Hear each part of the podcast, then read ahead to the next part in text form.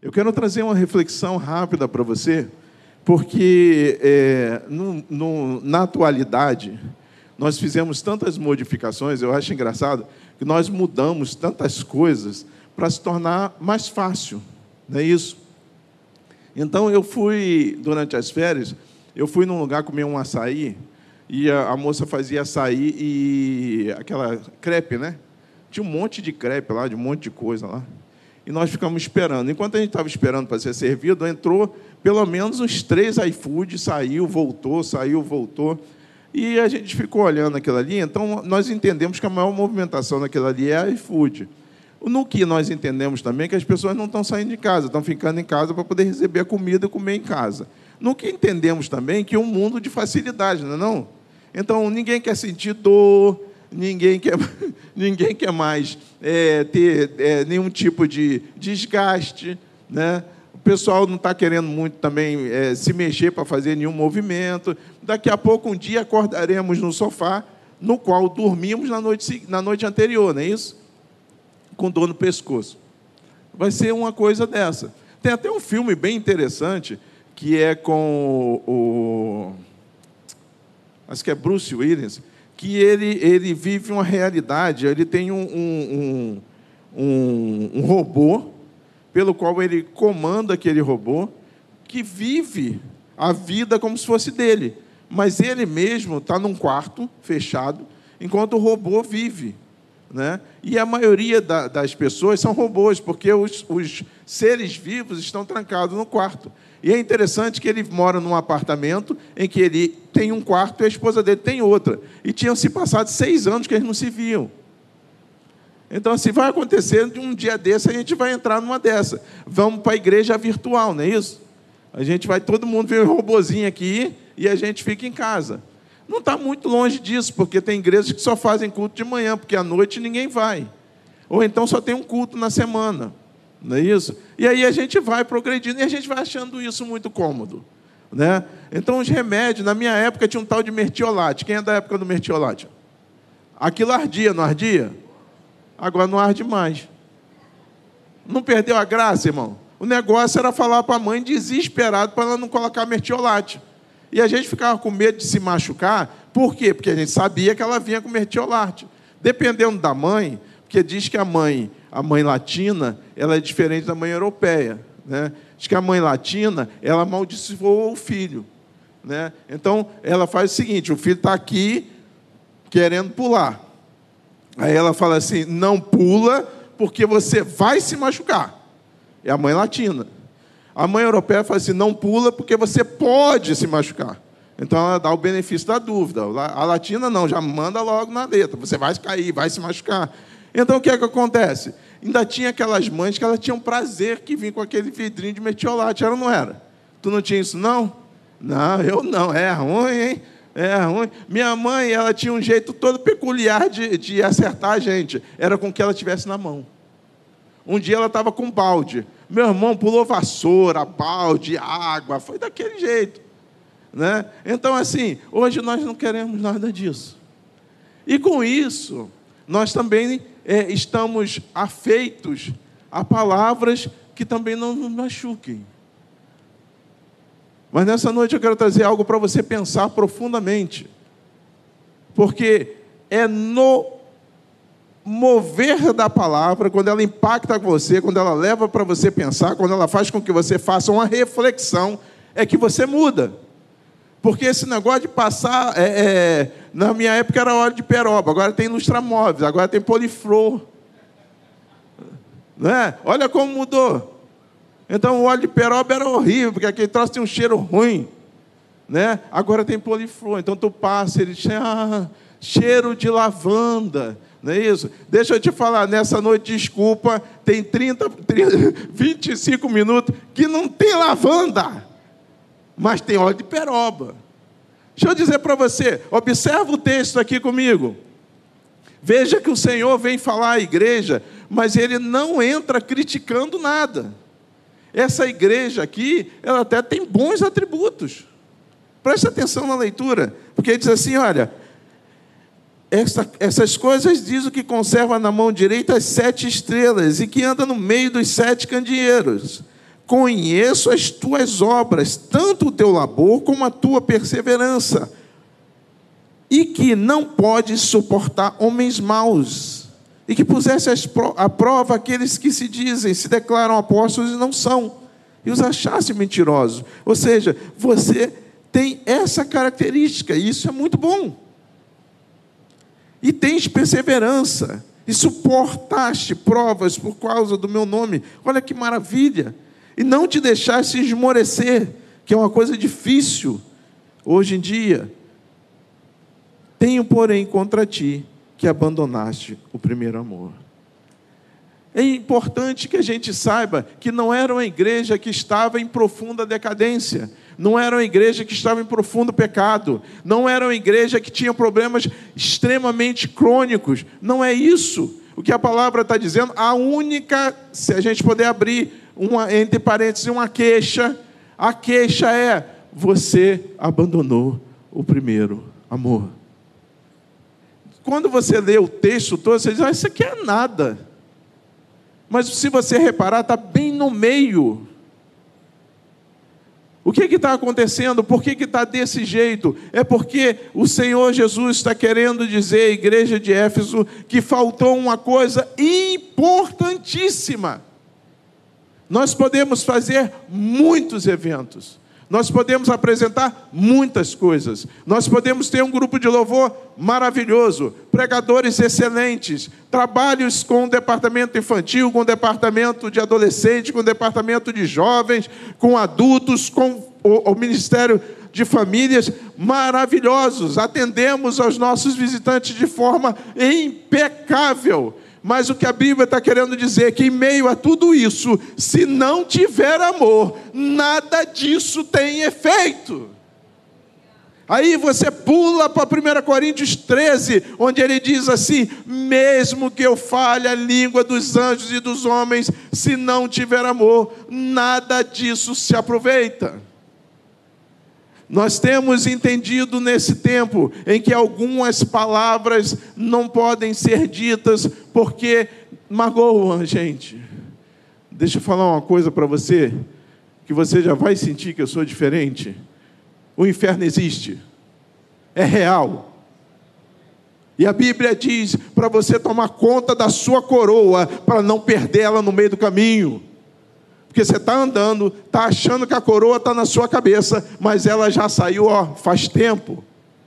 Tem um outro texto que diz o seguinte: Vede, você acha que Deus fica mais à vontade com sacrifícios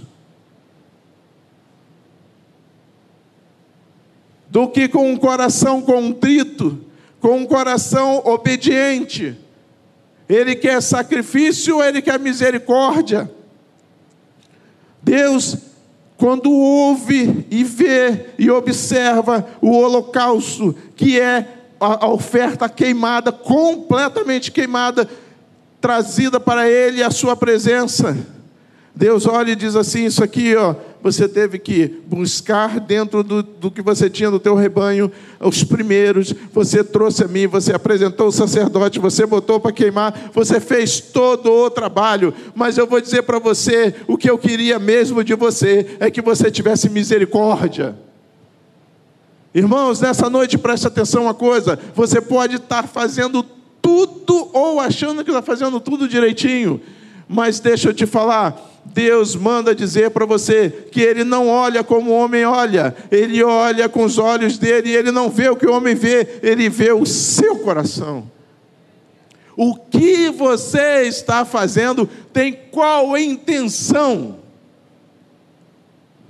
Eu preciso lembrar você que nós estamos trabalhando com um ser mais poderoso do universo. Você não se esconde dele, você tira por Jonas. Você não consegue fugir da sua presença, você tira, como Davi diz: De onde me esconderei de ti? Se eu for para o mais profundo da terra, lá tu estás. Você não consegue enganá-lo, porque enganoso é o seu coração, não o coração de Deus. E você não consegue trazê-lo conforme você quer, comandando ele, porque tem isso também. Nós aprendemos agora a chantagear Deus. Se é que isso pode ser possível. Então quero trazer a você um entendimento, uma reflexão nessa noite, que tudo que nós estamos fazendo tem um peso diante do Senhor. E certamente ele tem pesado cada uma das nossas obras, trabalhos e feitos. Se Deus não pesasse, se Deus não olhasse, se Deus não tivesse misericórdia, nenhum de nós estaríamos aqui. Então, nessa noite, eu quero voltar a você com um tema muito específico. Observa, volta, conserta, porque está faltando o primeiro amor. Quando você fazia sem medir esforços, quando você fazia sem prestar atenção se o do lado estava de acordo, se o outro ia ficar feliz, se o fulano ia acreditar, se o cicano ia rir para você, quando você fazia porque você tinha convicção de que Deus estava nesta hora te orientando a fazer e fazer daquela forma. Volta ao primeiro amor. Volta aonde você estava disponível para Deus te usar. Volta para quando você dizia assim: Senhor, eis-me aqui. E Deus ia te usar onde Ele achava que era necessário, não onde você queria ser usado. Volta para você fazer aquilo que o Senhor mandou você fazer. Era para ir para Nínive, ou era para ir para Tarsis? Volta para você entender que seja qualquer coisa que você for para Deus, você precisa fazê-lo com excelência. Irmãos, pare de fazer meia boca e puxadinho para as coisas de Deus.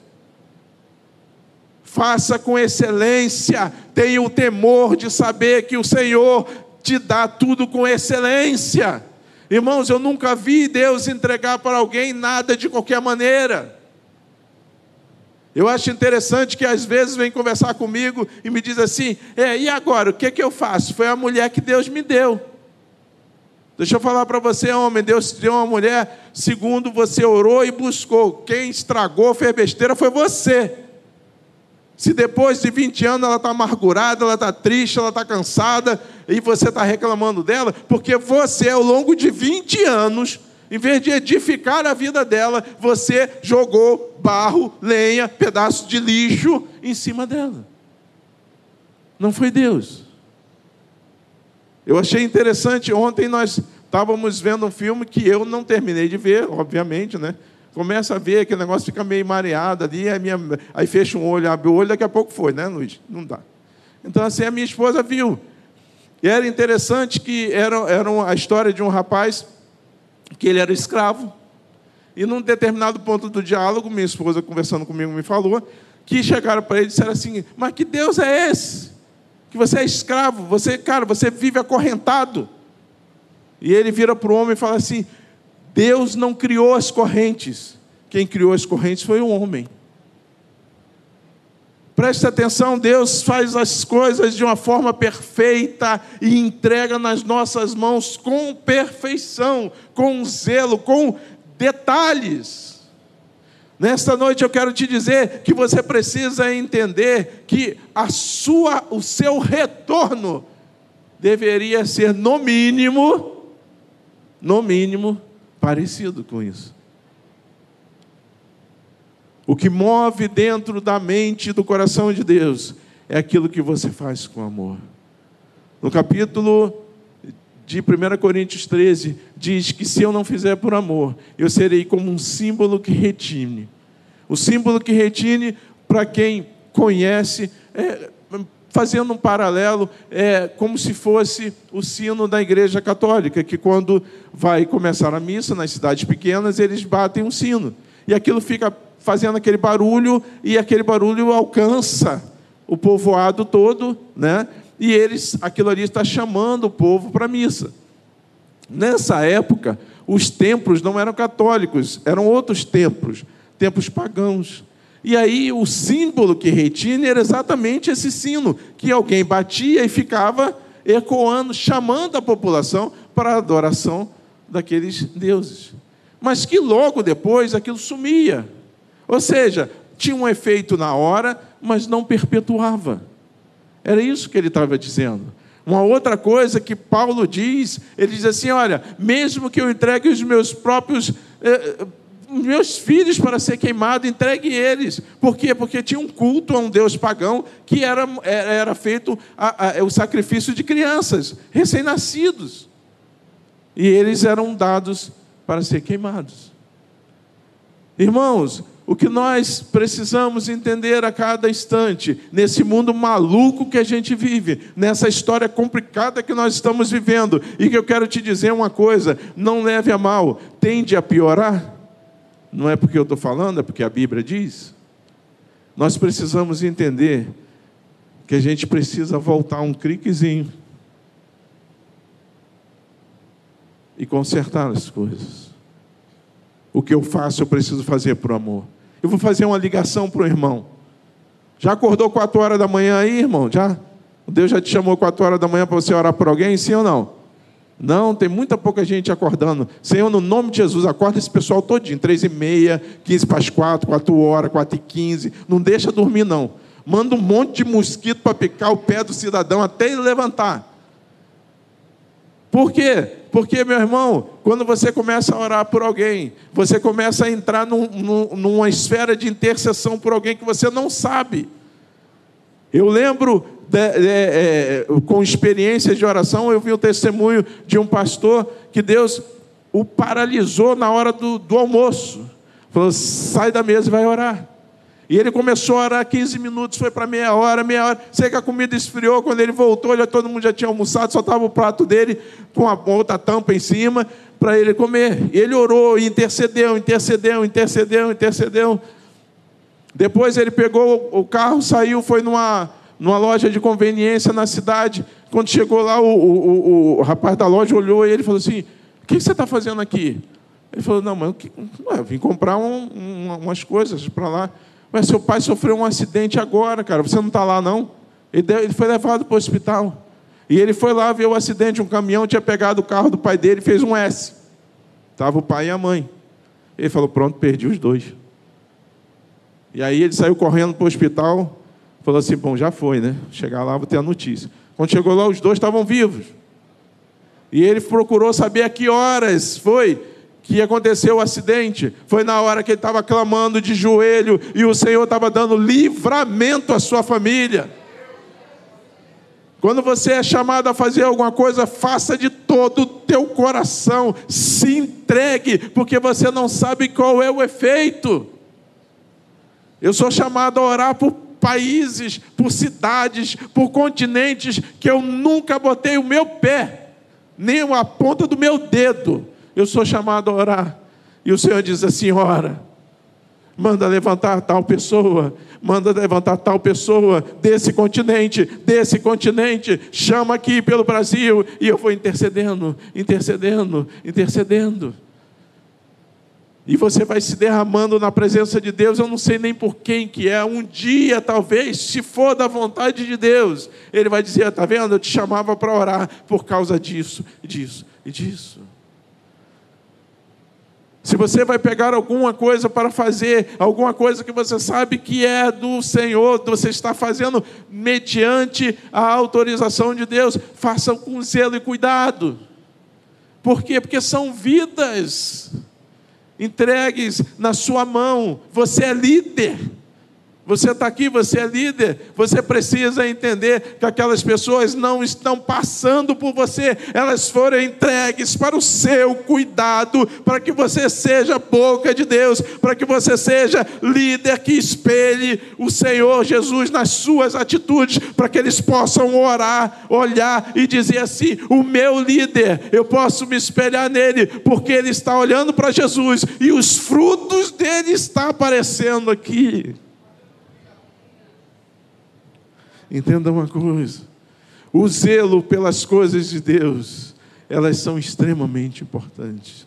O amor com que você faz as coisas para o Senhor é muito importante. Por quê? Porque Ele fez algo por você que eu não faria e nenhum de vocês. Eu duvido que vocês entregariam o único filho de vocês para padecer numa cruz, para ser açoitado e crucificado.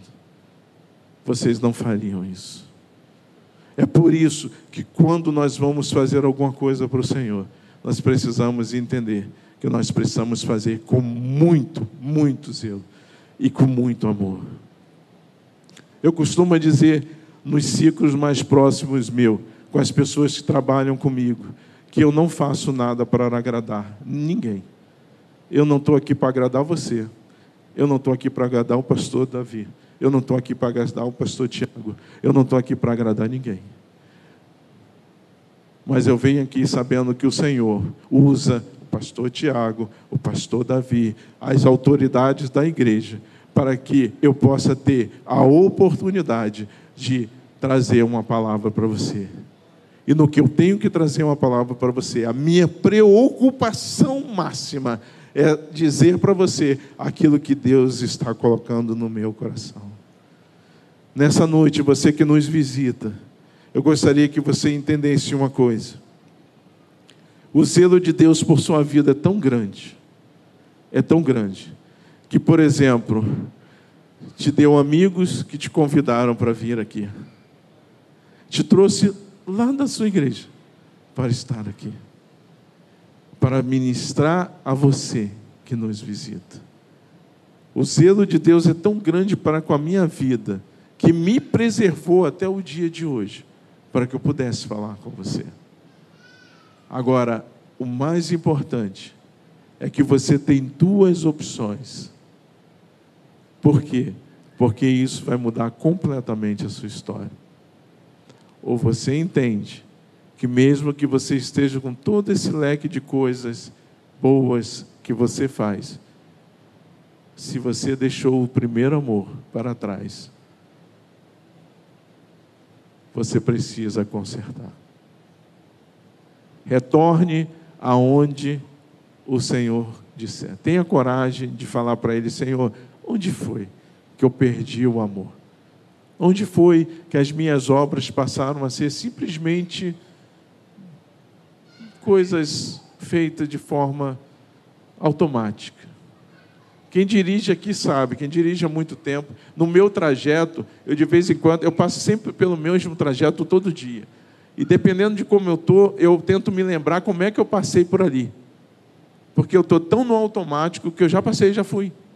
Porque eu estou com a minha cabeça pensando em outra coisa. E às vezes a gente está tão no automático, fazendo tantas coisas, se preocupando com tantas coisas, e a gente esquece que nós precisamos parar e colocar o melhor e maior tempero, que é o amor, em tudo que nós vamos fazer. Seus relacionamentos interpessoais, seu relacionamento com seus filhos, seu relacionamento com a sua esposa, seu relacionamento com seus irmãos da igreja, tudo isso que você está fazendo você precisa fazer com amor. E principalmente, o amor, ele passa por uma coisa chamada perdão. Se você não consegue perdoar, você não consegue amar. Você não consegue produzir frutos que geram amor. Nessa noite, que você possa entender que nós somos uma igreja maravilhosa você foi convidado para uma igreja maravilhosa. A igreja Maranata é uma igreja de família, de pessoas que têm seus filhos, têm a sua família e criam seus filhos e seus netos aqui. E nós temos um prazer de receber e abraçar você. Nós temos muitas coisas boas a gente só não pode esquecer de amar, de continuar fazendo a obra do Senhor com amor e com zelo. Eu tenho contra ti que perdeste o primeiro amor. Vai, vê de onde caíste e conserta. porque senão eu venho contra ti e removerei do lugar o teu candeeiro. Quem tem ouvidos, ouça o que o Espírito diz à igreja. Pastor, eu acho que isso não é para mim. Que pena, é para mim. Eu acho que não é bem assim. Deixa eu dizer para você. O mertiolate não arde mais. Mas em compensação, aquele que ardia curava bem mais rápido. Doía, mas curava. Os remédios hoje eles demoram um pouquinho mais do que o dia antigamente. Não esquecendo do bom, vigoroso e maravilhoso, maravilhosa amendoeira. Não, aroeira, né? Que misturada a álcool fazia com que você enxergasse a constelação, né, internacional, né? E você você chegava a ver mais mais planetas do que esse telescópio que está aí, né? Você conseguia contar os anéis de Saturno quando aplicado sobre um ferimento, mas curava. A palavra de Deus, ela precisa mexer com a gente de vez em quando e trazer cura, tirar você do teu do teu da tua zona de conforto e fazer você pensar um pouquinho e reconsiderar sua vida. Preste atenção para que ninguém roube a sua coroa.